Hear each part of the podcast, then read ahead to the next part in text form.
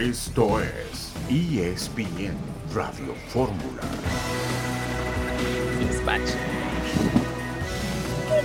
Hola, buenas tardes y bienvenidos a esta edición de jueves en ESPN Radio Fórmula. Quien los saluda, Toño Rodríguez, pero como siempre, a nombre del maestro, el maestrazo Beto Murrieta, aquí estamos en esta edición de jueves.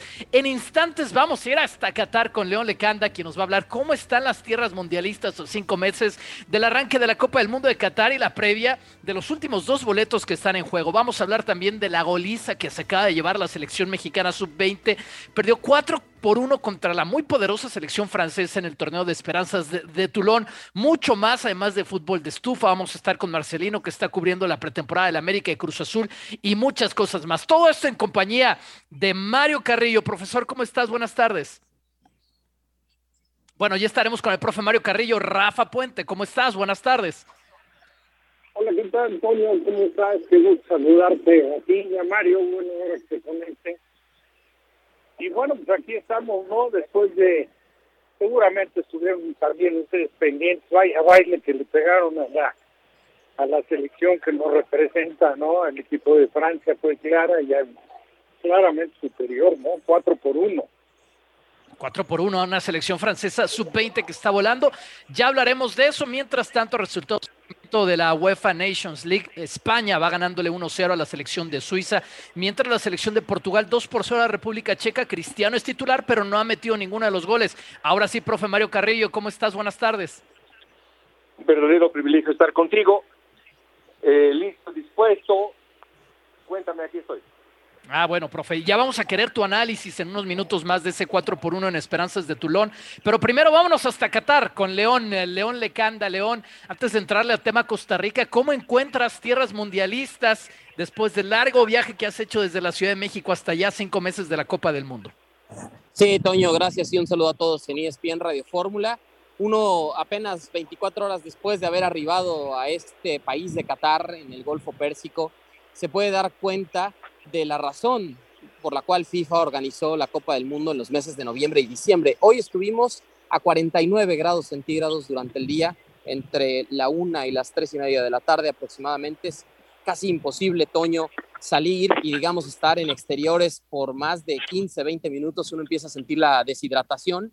Y esa también es la razón por la cual el equipo de Costa Rica y las selecciones de Nueva Zelanda, Australia y Perú que disputarán la próxima semana estos últimos dos boletos a la Copa del Mundo han tenido que modificar sus eh, trabajos de preparación rumbo a estos partidos. Vamos a hablar de todo eso después del corte, Toño.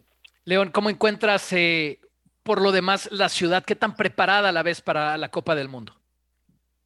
Muchísimo. Eh, de hecho, me parece, Toño, que todavía tendrán que inaugurar algunos hoteles de última hora porque ya no hay habitaciones disponibles en las principales cadenas eh, la ciudad está ya viviendo esta fiesta mundialista preparada en toda la parte de la infraestructura, en los servicios de transportación, de comida, de hospedaje y por supuesto los ocho escenarios mundialistas que acogerán esta gran cita y la última, ¿no? Para un mundial de 32 selecciones. Claro, tenemos un minuto para irnos a corte, León.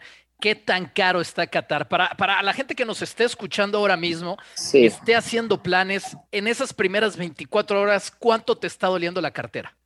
No, bastante, Toño, bastante. Mira, eh, curiosamente, el, el, Uber, aquí el servicio de transportación es barato, ¿no? Es decir, okay. por ejemplo, un viaje de 20 minutos. ¿Existe esa aplicación como kilómetros. Tal? Sí, sí, sí, existe okay. tal cual. Okay. Un viaje del aeropuerto a, por ejemplo, el principal distrito de hoteles, ¿no? Donde estamos hospedados, que es unos 18, 20 kilómetros, costó 8 dólares, 160 pesos, lo cual es bastante económico. Pero de ahí, el hospedaje, bueno, no baja de 4 mil pesos la noche y me imagino que para la época del mundial va a ser todavía más caro. Aquí no existen los hoteles de cuatro estrellas, Toño. Todo el servicio es premium, cinco estrellas y diamantes. Entonces sí, bastante caro la comida y por supuesto cualquier tour que uno quiera tomar eh, hacia el desierto en camello, en vehículos 4x4 eh, o nadar con tiburón ballena, ¿no? Regresamos con más después de la pausa en ESPN Radio Fórmula. Estoy seguro que Mario y que Rafa tendrán preguntas para ti, Leo. No te vayas, por favor.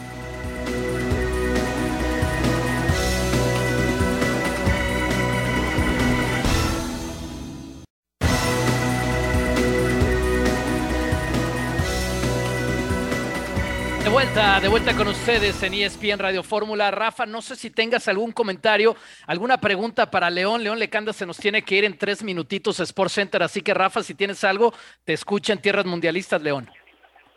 No, ¿qué tal, León? Qué gusto, muy merecido tu viaje para allá para cumplir con toda la información. Siempre lo hace de manera muy, muy profesional, muy sincera. Y bueno, pues nada más escucharte, sí, ya escuchaba yo de de, la problemática que encierra, ¿no? Lo costoso que es por allá. Afortunadamente no se gasta en bebida. no, mira, Rafa, si tú planeas, primero te agradezco las palabras, venir, ¿no? De vacaciones o de cobertura aquí a la Copa del Mundo, Rafa, con la familia. Bueno, o sea, calculen lo siguiente, ¿no? Una experiencia de nado con tiburón ballena de cuatro horas, 10 mil pesos por persona. Y estamos hablando de la temporada baja, que es ahora para los meses de verano, porque evidentemente a quién se le puede antojar mucho una excursión en el desierto, ¿no? Un paseo a camello que cuesta aproximadamente 400 dólares, 8 mil pesos mexicanos, o por ejemplo un eh, paseo en el todoterreno, ¿no? Que no baja de 2.500 pesos, pero que también es en el desierto por persona, en un vehículo donde tienes que llenar por lo menos cuatro asientos. Entonces, eh, digamos que todos estos costos, ¿no? Por ejemplo, una cena, una cena en un helipuerto no baja también de un costo de 4 mil pesos por persona, ¿no? Entonces, para la gente que nos está escuchando y ya planeó su viaje, pues sí, tiene que tener una buena línea de crédito o traerse bastantes dólares para, para cambiar aquí por dólares cataríes. León, ya sabemos que te tienes que ir. Si nos quieres dar algo más de previa de, los últimos repechajes, ¿el tiempo lo pones tú o si quieres ya ahí la dejamos? Te escuchamos. Sí, no, no, no. Adelante, todavía estamos unos minutos de entrar en vivo en Sports Center. Después en Jorge Ramos y su banda para los Estados Unidos, Centroamérica. Mira, Toño, eh, la realidad es que también los equipos han tenido que adaptarse, ¿no? Estas altas temperaturas de las que hablamos hacen imposible cualquier actividad al aire libre. Por ejemplo, en el caso de Costa Rica, los jugadores no tienen permitido salir del hotel ni siquiera al área de piscina, no quieren ningún golpe de calor, ninguna deshidratación para los futbolistas. Todas las actividades durante el día son en interiores, las charlas técnicas, el trabajo de análisis de video de su rival que es Nueva Zelanda, las horas de comida se han transformado, por ejemplo, el equipo desayuna a las 11.30 de la mañana, muy tarde, incluso para las costumbres de Costa Rica, porque normalmente el almuerzo es entre 12 y 1 de la tarde en este país, eh, pero ellos están comiendo 3 y media de la tarde. El entrenamiento siempre es 9, 9 y media de la noche para asemejarse a las condiciones que enfrentarán por el horario local, 9 de la noche el próximo martes contra la selección de Nueva Zelanda. Y la cena, los jugadores la toman justo ahora. Estamos hablando de que en este momento son las 23, 11 horas, las 11 de la noche el equipo normalmente cena después de la medianoche, 12, 12 y media en el hotel de concentración. Los jugadores se duermen tarde y tienen permitido levantarse tarde, ¿no? Toño, estas cosas eh, son para adaptarse al jet lag, las ocho horas de diferencia horaria, para adaptarse al tema de la temperatura de los horarios y jugará un papel interesante, ¿no? Ahora, estuvimos hace un momento en el Hamad bin Ali Stadium, uno de los ocho escenarios de la Copa del Mundo, y es increíble cómo podemos estar a las 10 de la noche a 39 grados centígrados en el exterior, pero a nivel del terreno de juego se siente la temperatura de 18, 19 grados centígrados por el sistema de enfriamiento, de enfriamiento del escenario, a pesar de que tiene el, el techo abierto. Es increíble lo que ha construido Qatar en unos pocos años con los ocho escenarios mundialistas. Wow, una especie de cancha de fútbol arriba de una pista de hielo para que los jugadores no sufran del calor. León, nos da mucho gusto que estés en esa cobertura. Un abrazo, amigo, y te esperamos de regreso cuando el trabajo así te lo permita. Muchas gracias y saludos a todos. Profe Mario Carrillo, vamos a platicar de fútbol. Costa Rica con la posibilidad de meterse al Mundial contra Nueva Zelanda. Ya México tuvo que pasar ese escalón. ¿Cómo ve el partido? Eso se va a jugar el día martes. El que gane está en el Mundial. Fíjate que te mando un saludo y un abrazo. Y a la distancia decirle a León que, que ya nos espere. No falta mucho. Digo, de acuerdo a los precios, pues, que ya nos espere. Armamos este, el, paquete juntos, profe, para irnos a montar en camello, ir a ver el tiburón ballena. Junto con, junto con Rafa, claro que sí. bueno, primero que nada, estamos hablando de un equipo Costa Rica eh, muy ordenado, muy, muy ordenado, y al final, en base de ese orden, se han logrado cosas eh, muy agradables en esta eliminatoria. Primero. Segundo, eh, viene de menos a Max. Tardó un poquito el entrenador de tomarle la medida al equipo. Empezó con muy jóvenes y después terminó con los que siempre han fortalecido y le han dado un nombre a este equipo.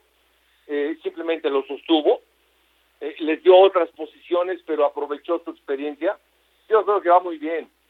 Y Nueva Zelanda, bueno, Nueva Zelanda ya lo conocemos, sabemos que van a ir con todo, por todo, con mucho entusiasmo, con mucha concentración, con mucha mentalidad, pero creo yo que se va a imponer Costa Rica eh, tarde que temprano, lo va a tener el boleto eh, sin lugar a dudas.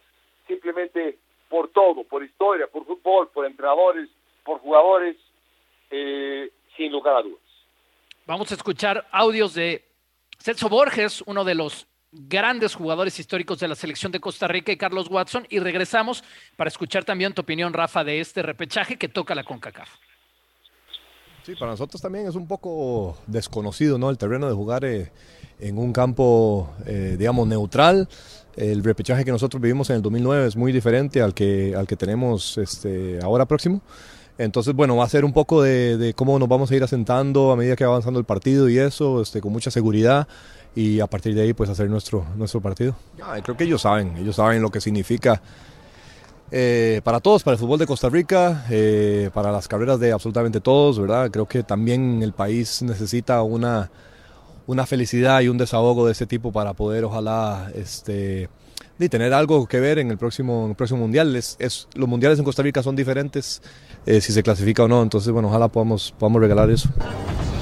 Pues lindísimo, ¿verdad? En donde uno entra y más bien está fresquito cuando uno espera que va a ser un calor, pero no, la verdad es que es un escenario donde hay que llegar y, y, estar bien preparado para disfrutar también de, de, todo y con la seriedad del caso obviamente que, que, nosotros queremos ganar para estar acá nuevamente en, en noviembre.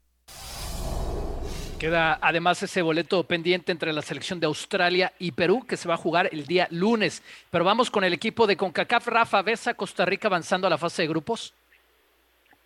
Mira, de acuerdo a cómo vi el comportamiento que tuvo Costa Rica en las eliminatorias, y me parece que hay que basarse en eso.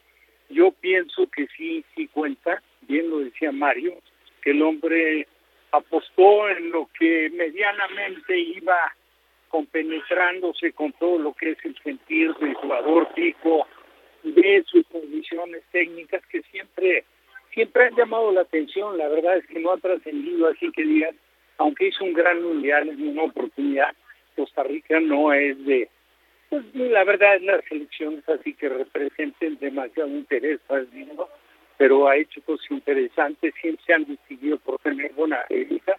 Entonces yo, yo, yo sí creo que con esta ventaja que representa para los jugadores de Centroamérica el poder estar en un escenario donde la temperatura se va a permitir exigirse al máximo y basados en la técnica y sobre todo en algunos jugadores de experiencia, ¿no? El caso de, de Brian Ruiz, el caso de Borges, el caso de Campbell y naturalmente la figura de Keylor Nadas en el arco que es indiscutible yo creo que Costa Rica se va a situar en la Copa del Mundo. En la línea telefónica, en un cambio de tema, está Mauricio y Mike. Cambio de tema y no, porque también es de la Copa del Mundo. Mau, te hemos escuchado en las últimas horas en ESPN, en Fútbol Picante concretamente, decir que el Tata ya tuvo contacto con Chicharito Hernández. ¿Qué hay de ese tema? Hola, Toño. Buenas tardes y fuerte abrazo para todos. Sí, sí, ya tuvo contacto, fue de manera virtual ese, esa reunión que tuvieron, una reunión muy breve, y la reunión física de manera personal la tendrán en los próximos días, tanto el entrenador como el futbolista, una vez que Gerardo Martino eh, ya ha sido de alta y puede viajar, eh, se estará reuniendo con, con eh, Javier en, en, los próximos en los próximos días, en las próximas semanas. Tengo entendido que terminando la Nations League, Gerardo Martino tomará unos días de descanso y después eh, estará, estará teniendo esta reunión previo a lo que será el compromiso del mes de agosto ante la selección de Paraguay en la ciudad de Atlanta. Mau, a tu entender, ¿hay algo que podría pasar en esta conversación presencial cuando sea que haga que Chicharito Hernández se meta al Mundial o, o, es muy difícil que esa conversación cambie las cosas? A ver, yo vengo platicando esto eh, desde que me enteré cuando estábamos allá en la ciudad de Dallas, en la, en la primera semana de lo que fue esta gira por Estados Unidos de la, de la selección mexicana, Antonio. Y, y a ver, yo lo que sé es que pues será una, será una reunión política, ¿no? Un, un Gerardo Martino eh, entendiendo la intención, ¿no? El paso que ha dado al frente Javier Hernández, eh, por lo mismo, pues se va a reunir con él. Y seguramente Gerardo Martino le dirá, bueno, yo estoy trabajando desde hace tres años y medio con cuatro delanteros, estos son los nombres, esta es la lista, y bueno, pues si estás dispuesto a competir, pues adelante. El tema es que habrá tiempo para que todavía compita Javier Hernández, veremos. Eh, queda la fecha de agosto, en donde Javier podría ser considerado, si así lo requiere Gerardo Martino, porque pues en la MLS se lo pueden ceder, a pesar de que no sea fecha FIFA, y queda la fecha FIFA de, de septiembre, será decisión de Gerardo Martino ya al final si lo quiere, si lo quiere convocar. El propio técnico ha dicho abiertamente que esa reunión que él vaya a tener con Javier Hernández no lo compromete a convocarlo.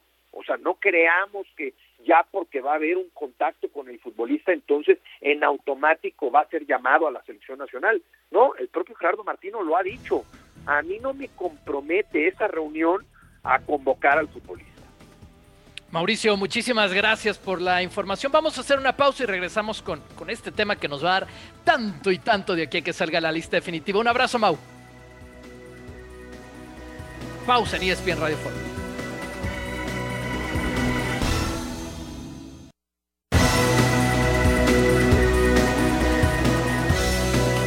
Después de la información que nos daba Mauricio Imay de la reunión virtual por Zoom, suponemos que ya tuvo el Tata Martino con Chicharito Hernández, tampoco nos queremos clavar tanto en ese tema que nos va a dar mucho, mucho tiempo para analizar en los próximos meses. Pero aprovechando esa información, profe, profe Mario Carrillo, ¿qué tanto puede cambiar la mentalidad de un técnico o las decisiones de un técnico si por la razón que sea dice, bueno, a él ya no lo voy a convocar, pero una reunión presencial ¿Qué tanto puede cambiar la, decisión de un entrenador, profe? Sí, bueno, yo creo que mucho, mucho puede cambiar. Pero te voy a decir algo, te voy a decir algo importante, porque yo lo venía pensando, en verdad. Eh, Rafa, nosotros pensamos en fútbol todo el tiempo, al menos así vivo, así respiro. Y por ejemplo, tú estás acostumbrado a jugar con un sistema, con un delantero, con dos delanteros, con tres delanteros eh, yo estoy, yo en lo particular, estoy acostumbrado a jugar con dos extremos abiertos siempre, siempre. Me gustan a mí los centros delanteros que saben recibir de espaldas. ¿Por qué? Porque es una manera de conectarte, llegar mejor, generar espacios, atacar a los centrales, atacar a las espaldas de los volantes. Siempre un receptor de espaldas como centro delantero a mí me facilita las cosas. Si a mí me dices, este, oye Mario, de inicio para tu sistema requieres a Chicharo, te digo no, yo necesito otro estilo. A mí me gustaría este, el de Benzema, por decirte un ejemplo. Me gustaría este, me gustaría este sistema, me gustaría con Benzema porque es el que tengo. Oye, pero en el momento que necesites goles, necesitas siempre, en los últimos minutos, un generador de goles implacable. Ah, espérame, el Chicharo, o, o en mi caso, Aaron Padilla yo lo tenía en mi equipo, eh, era fantástico. Uno, dos goles siempre cada diez minutos. Es decir, tú tienes alternativas. Si el Tata Martino está acostumbrado a jugar con volantes, no juega con extremos abiertos, con volantes, 4-3-3, donde los volantes forman 10 volantes en el medio campo y un centro delantero que pelee, difícilmente le va a gustar, no le va a llenar el ojo pero de ahí a que vaya un acercamiento con él, yo creo que le puede abrir un poquito eh, la dimensión que tiene mental de, su postura, de su presencia, y la otra que es muy importante, eh, en lo que influya la Federación Mexicana de Fútbol, eh, tú sabes bien todos los medios que existen y que rodean a una selección nacional, que convenzan todos ellos a que Chicharo es necesario en el equipo, caray, puede cambiar. Puede pues sí, y, y, más jugando, viviendo en la ciudad de Los Ángeles, que Muchos de los patrocinadores de la selección mexicana tienen grandes intereses en la Unión Americana. Rafa, el tema también es cómo andan los otros delanteros, ¿no? Los que sí han sido llamados por el Tata. Pues sí, la, la, verdad, eh, Toño, Mario, es que, no han respondido. Yo, creo que es un problema del que adolece la selección, no solo en el ataque, sino yo casi te diría que en todas las líneas, en la portería, eh, a lo mejor el tema eh, ha cambiado porque el caso de Memo Ochoa ha recuperado nivel, tuvo un periodo un tanto dubitativo ahí en la, en la fase eliminatoria, pero de ahí en fuera, pues la verdad es que Memo ha vuelto a ser el portero de jerarquía, de confianza, de liderazgo que tiene el Tata Martín. Y de ahí en fuera, si te pones a ver, Tony Mario, desde echando por los laterales y los defensas centrales, o sea, no termina por encontrar su once ideal o los jugadores que para él sean puntales, sobre todo pensando en una columna vertebral. Y si ya dejamos de lado el comentario de los demás para centrarnos en, en el comentario de los delanteros, y Funes Mori, que aparentemente había salido de esa de ese, de ese inconveniente que se le presentó en su carrera por no conseguir el gol que lo marcaba como el goleador histórico de los Rayados de Monterrey, Después de eso, pues más o menos dio la impresión de que empezaba a reencontrar el rumbo, pero de nueva cuenta lo perdió y en los partidos ya, pues ya fundamentales, claves, como fueron contra Estados Unidos, contra Canadá, en la, en la eliminatoria de CONCACAF, pues queda de ver, queda de ver. Eh, el caso de Henry Martin, bueno, se entra, pone siempre el entusiasmo que lo ha caracterizado distinguido, pero pues arrastrando un poco su mal momento con la América también este, se dio en la selección nacional. Y yo diría que el que menos se ha utilizado, pero que a lo mejor podría ser el que más le ha respondido, pero claro, tiene el inconveniente para todos o casi todos, de que es muy joven, de que tiene pocas oportunidades en, en Cruz Azules. Santi Jiménez, que me pareció, te lo digo abiertamente, Toño y Mayo, me pareció un jugador que dentro de lo poco que jugó, en lo que se refiere a movimientos, no tanto a cuota goleadora, pero a movimientos, a, a manifestarse en un equipo que también estaba con la problemática de, de encontrar más poncha adelante, yo creo que quizás haya sido de los jugadores que yo vi en selección que más progresos tuvo en el último año. De acuerdo, Santi Jiménez, para muchos, dio un paso hacia adelante en esa exhibición que tuvo con, los minutos que le dio el Tata, pensando en que puede meterse a la Copa del Mundo. Vamos a cerrar el tema de selección nacional. Reacciones de John de Luisa a cinco meses del Mundial. Esto piensa el presidente de la Federación Mexicana. John, ¿tenemos fe? Desde luego, desde luego, pero sobre todo trabajo. Okay.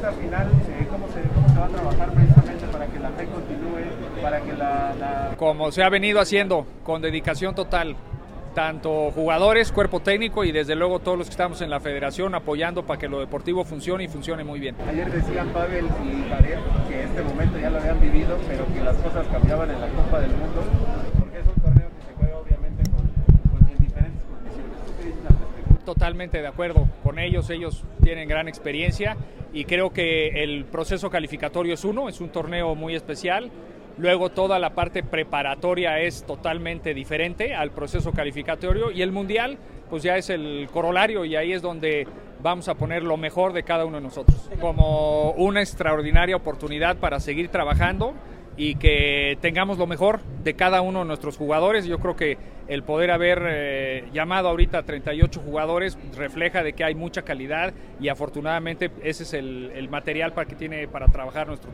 cuerpo técnico. hemos podido ya comprobar que habrá una nueva reunión entre Martino y Chicharo. Tú dijiste que es problema de ellos y eso no, no, no lo voy a cuestionar. Ya no nos vamos a meter en específicos. Hoy hablamos de la inmersión, por favor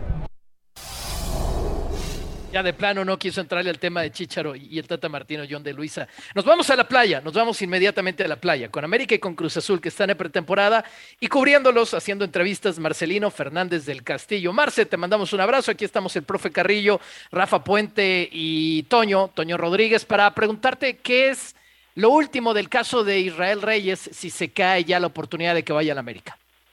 Eh, saludos, eh, saludos. Eh José Antonio, ¿cómo estás? Un saludarlos. Eh, pues eh, con las palabras de, de, Manuel Jiménez en los días anteriores, pues de alguna manera sí se cierra esta oportunidad. Era un defensa en el que eh, había puesto sus ojos la directiva americanista y que además pues contaba con eh, que ya recientemente habían llevado a Salvador Reyes, eh, también eh, adquiriéndolo de Puebla. Pero la, la, la situación pues siempre es eh, ese estira y afloja, no está completamente descartado, pero evidentemente Puebla buscará sacar un mejor beneficio de eh, una posible operación, ¿no? Pues etiquetándolo de alguna manera como se hacía antes, como intransferible y eh, de esta manera pues tratando de, eh, de obtener un, un, un, beneficio mayor, ¿no? Eh, se sigue moviendo el mercado, se sigue moviendo la directiva para tratar de contratar futbolistas, hay un avance en la negociación con, por Pablo Solari con Colo Colo, un futbolista que ya habían intentado traer en el mercado invernal, sin embargo la, la negociación no prosperó en este nuevo mercado, se volvió a intentar, iba por buen eh, camino y es muy probable que eh, Pablo Solari se convierta próximamente en futbolista de las Águilas del la América. En cuanto a Germán Berterame, es también una operación muy complicada, está en el interés tanto del cuerpo técnico como de la directiva, pero el jugador pertenece al Atlético de Madrid, eh, propietario de su contrato el equipo español, ya no viajó con eh, el Atlético de San Luis a la, a la pretemporada en Estados Unidos y reportará en Europa y su costo es de 7 millones de dólares, una cantidad eh, pues eh, fuera del alcance de, eh, por el momento, al menos de América, tendría que, que ir a una negociación, pero la intención del futbolista es, es ir a Europa a jugar pues parece que Berterame no va a ser por lo que nos cuentas, Marce, pero quién sabe si ese sea el caso de, de Solari, que ya también nos dice que, hay, que ahí va avanzada la cosa, y el de Jürgen Damm. ¿Cómo le va en la playa Jürgen Damm?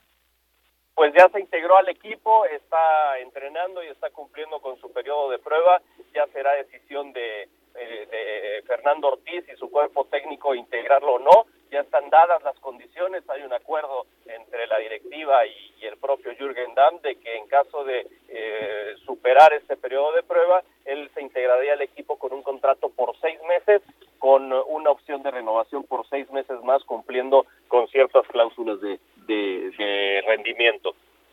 Claro, Marce, por favor, no te vayas, estamos un minuto del corte comercial, no te vayas porque queremos hablar contigo de Cruz Azul, pero antes de cerrar con América, yo quiero escuchar la opinión del profe Mario Carrillo. Profe, ¿qué, qué le duele a esta América? ¿Qué debe buscar América en este mercado de fichajes? Claro, te mando un saludo, Marcelino, eh, y un abrazo. Eh, bueno, requiere muchas cosas.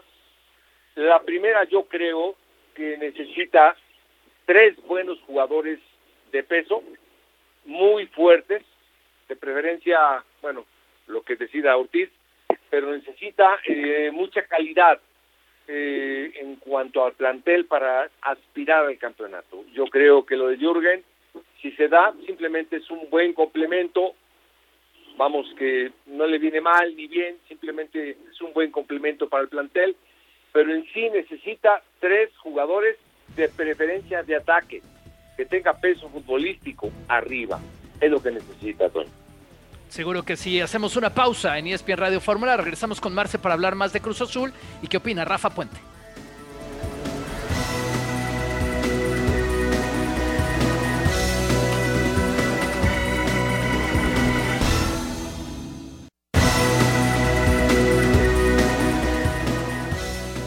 Es una, sí, tú lo dijiste, es una, algo atípico, muy corto y, y se viene el comienzo, y entonces estamos un poco presionados no te lo voy a negar por, por, porque nos están faltando los jugadores.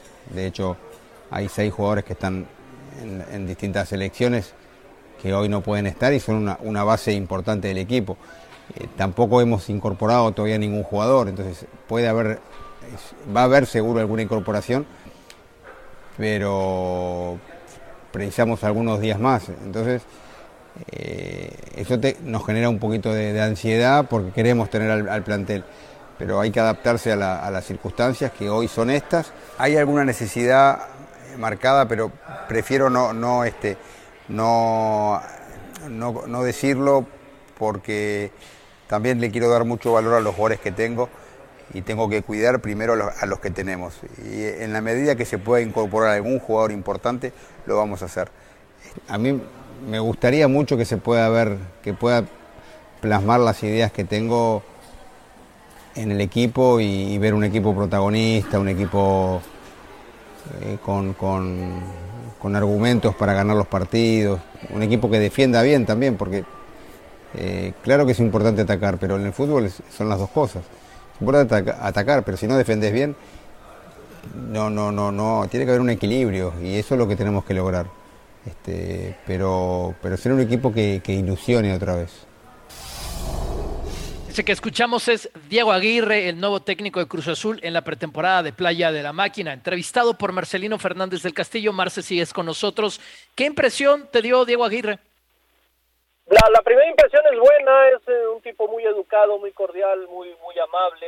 Eh, es cierto que todavía no se enfrenta en México a una situación de presión, pero eh, el trato fue bastante bueno, bastante aceptable, ya estuvo también en picante en, alguna ocasión, un tipo muy discreto, que, que, tiene muy claro las cosas que, que tiene que, que decir y que ha recibido una buena aceptación por parte del plantel eh, se han ido adaptando, apenas llevan menos de una semana trabajando juntos de que lo conocieron, pero también ha causado una buena impresión, sobre todo eh, el trato que tiene el, entrenador eh, uruguayo. Marce, ¿algo más de Cruz Azul? Cruz Azul se mantiene esta semana en playa, el domingo va a Mérida a jugar contra Venados y el lunes regresa a México para continuar con su preparación y después volar a Estados Unidos donde va a enfrentar al Atlas. Es, hasta el momento solo dos partidos tiene cerrados Cruz Azul contra Venados este domingo en Mérida y eh, el de pues la especie de campeón de campeones contra el Atlas, que Atlas ya es campeón de campeones, pero se va a jugar de igual forma el partido contra el anterior campeón de campeones que fue Cruz Azul. Claro, que por otra parte pues se hace oficial la despedida de Pablo Aguilar, ¿no, Marce? Correcto, sí, ya oficial la salida de Pablo Aguilar, de Rómulo Otero, de Luis Ángel Mendoza, de Adrián Aldrete, son las cuatro bajas. El Shaggy Martínez era el otro jugador que termina contrato con el mes de junio, pero él está realizando la pretemporada y es muy probable que se vaya a dar una renovación. Pues pásenla muy bien, Marcelino. Gracias por la información allá en la pretemporada de Cruz Azul y del América en la playa. Un abrazo, Toño, para todos. Ahora, ya, ya lo hablábamos con, con, con, Mario antes del corte, Rafa, el tema, el tema América. Contigo quisiera entrarle al tema Cruz Azul. Eh, más allá del, desconocimiento, porque no lo hemos visto dirigir en México que pueda haber sobre Diego Aguirre, eh, ¿qué, tanto piensa Rafa que la pretemporada a tiempo, con la certeza del técnico, con un plantel que, que ya por lo menos sabemos con antelación que se movió, Cruz Azul como que está poniendo los ingredientes para un arranque, digamos, estable en el torneo? ¿Cómo ves esto para Cruz Azul?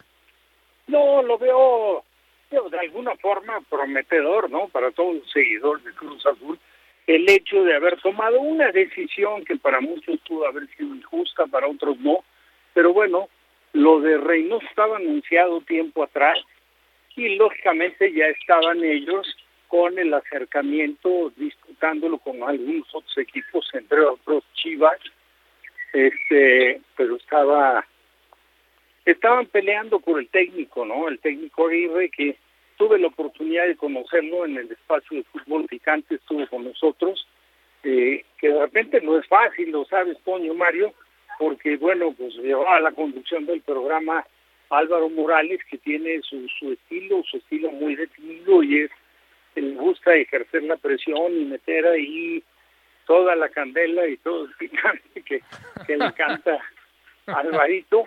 Pero más o menos lo conocemos un poquito Sí, se, que se emociona, como dice el profe Carrillo. Sí, de, entrada se, se espantó un poco, ¿eh? sí me dio la impresión de que como que dijo, ¿a dónde me vine a meter?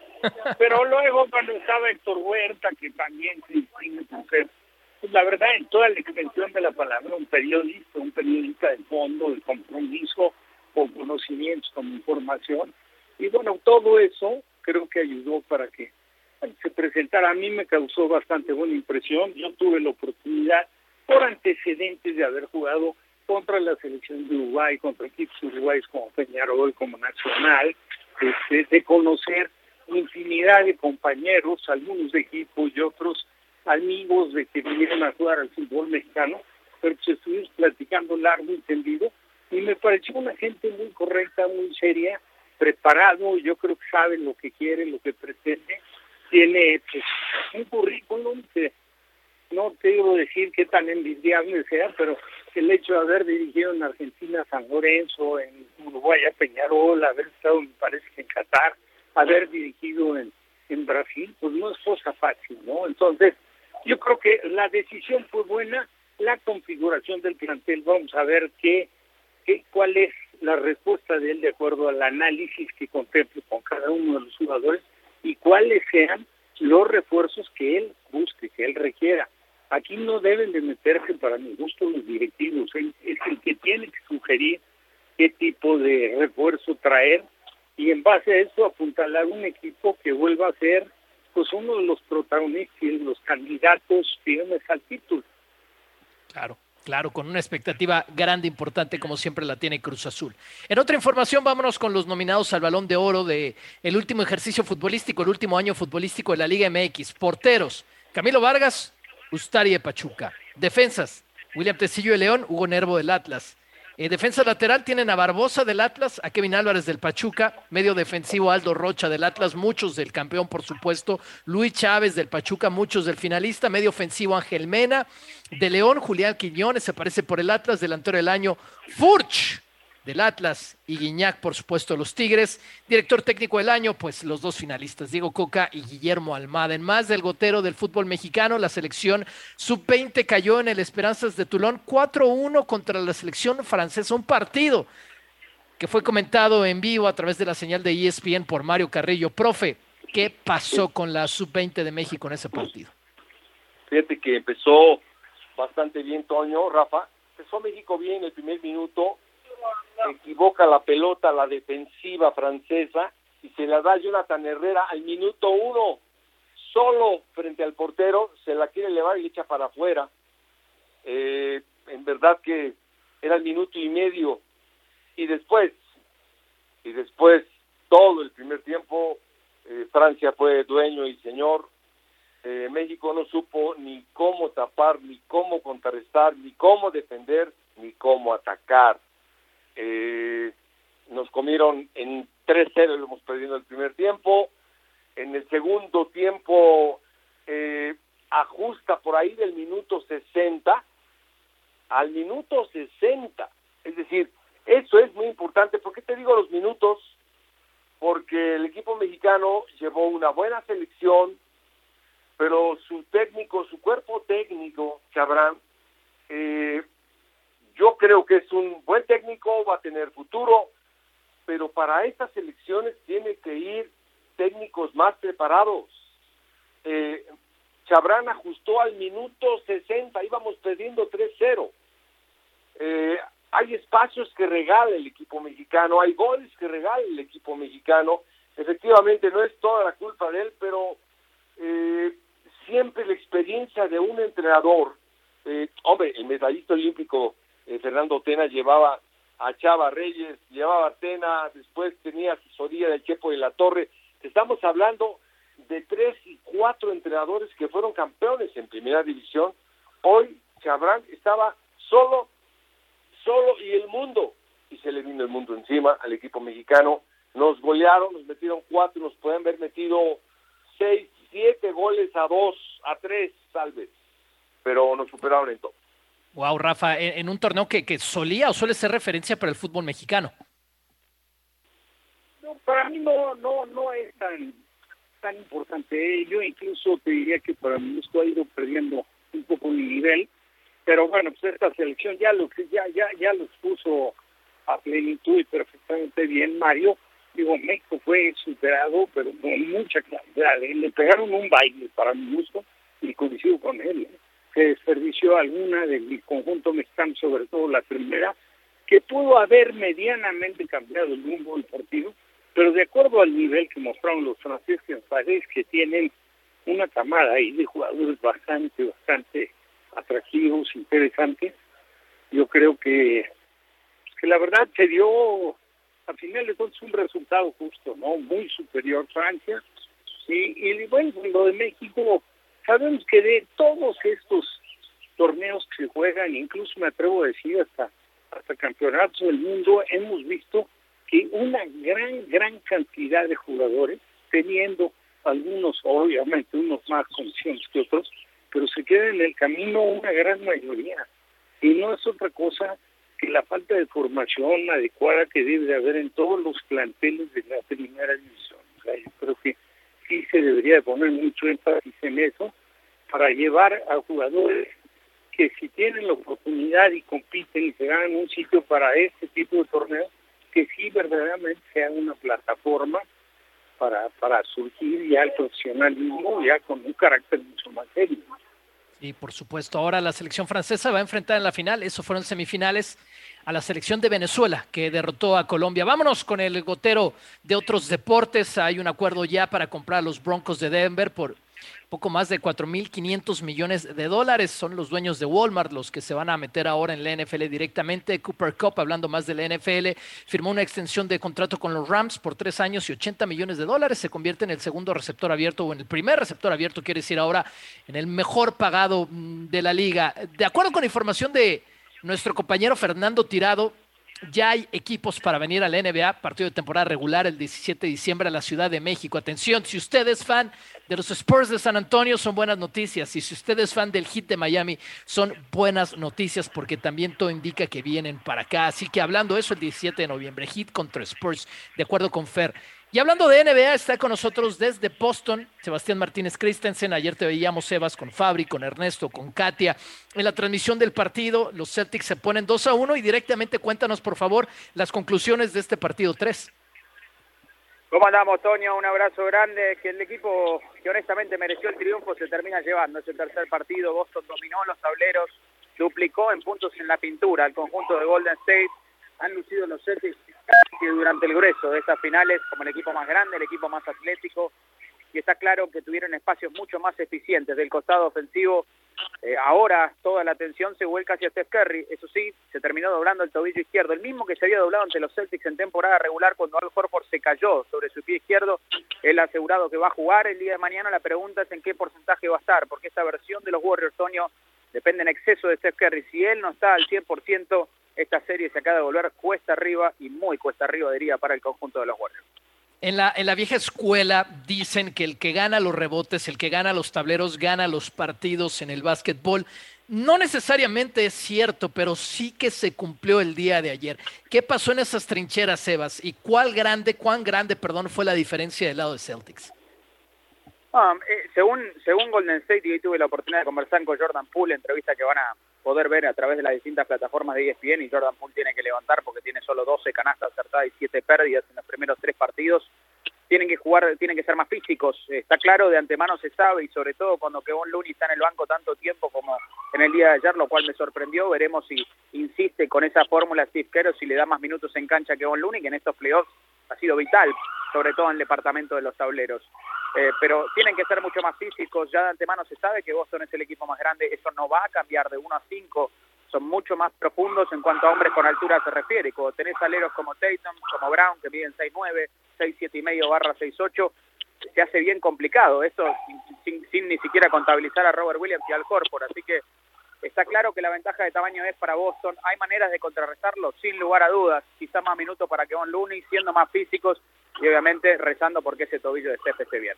Sí, señor, suenan las sirenas de la policía o algún otro servicio público en, en Boston que, que estarán preparando. Estamos, estamos, afuera del estadio justo ahora y no sé Esperemos por qué, que todo bien. están pasando tres ambulancias en este momento. Oh, sí, wow. Esperemos que todo bien. Eh, a lo mejor están preparando ya el, ya el desfile. Sebas, te lo preguntaba para el juego 3, eh, la misma pregunta para el juego 4, pero el escenario cambia. Entonces, eh, ahora tú hablabas de juegos de presión. Ahora este es el juego de presión para Golden State otra vez, ¿de acuerdo? Sin lugar a dudas, si ya superaron esa prueba en el segundo partido y vimos la mejor versión de Clay Thompson que hemos visto en estas finales en el juego 3, anotó 25 puntos. Jordan Poole tiene que dar un paso adelante. Draymond Green no puede ser inconsistente en esta serie. Y yo entiendo que él no es una amenaza ofensiva, pero la intensidad tiene que estar allí. Tiene que ser más agresivo atacando la canasta para luego sacar la bola hacia afuera si es necesario o buscar el contacto e intentar colocar en problemas de faltas al conjunto de Boston. Si hay dos hombres que no se pueden dar el lujo de ser inconsistentes, tienen que ser precisamente Draymond Green y Jordan Poole, que lo han sido. o al menos en el caso de Put, consistentemente malo. Hasta el momento, a excepción de un par de salpicazos en ese tercer cuarto del segundo partido, ellos dos tienen que dar un paso hacia adelante y Clay mantenerse. Clay había hecho una autocrítica muy, muy, muy, muy certera. La verdad, él dijo, estoy apurando mi tiro, no tengo mis piernas debajo de mí. Se lo vio tomándose más su tiempo, con mejor selección de tiro en el tercer partido y los resultados estuvieron a la vista. Sebas, te vemos y te escuchamos en la cobertura y mañana, por supuesto, en el partido. Eso va a ser, lo voy a decir en tiempo del centro de México, porque estamos saliendo para radio en la Ciudad de México a las 8 de la noche. Sebas, te mandamos un abrazo. Abrazo grande, Toño, gracias. Señores, nos queda un minuto para cerrar. Portugal le ganó 2 por 0 a República Checa, España 1 por 0 a Suiza, esto en la UEFA Nations League. Rafa, ¿qué te parece esta apuesta agresiva de los españoles por ir con, con, con una selección tan pero tan joven en partidos importantes? Pues sí, sí, está, está apostando Luis Enrique por eso.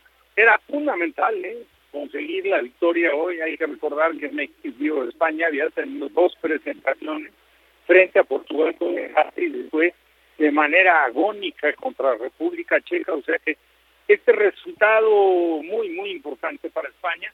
Sobre todo también, pues no podemos dejar de lado aquel antecedente, recordarás, Tony Mario, con la victoria de Suiza en el arranque de la Copa del Mundo de Sudáfrica, donde después de ese descalabro, España se encaminó para la conquista de la Copa del Mundo. Así es. Mario, pues a ti te gusta lo de España en unos 10, 15 segundos. Me gusta mucho, es un gran conjunto, es una selección que Luis Enrique le ha hecho de él, el funcionamiento lo adaptó perfectamente con velocidad, recuperación de la pelota el primer gol fue así. De una recuperación hicieron un gran gol. Un abrazo Mario, un abrazo Rafa. Hasta aquí la dejamos en ESPN Radio Fórmula.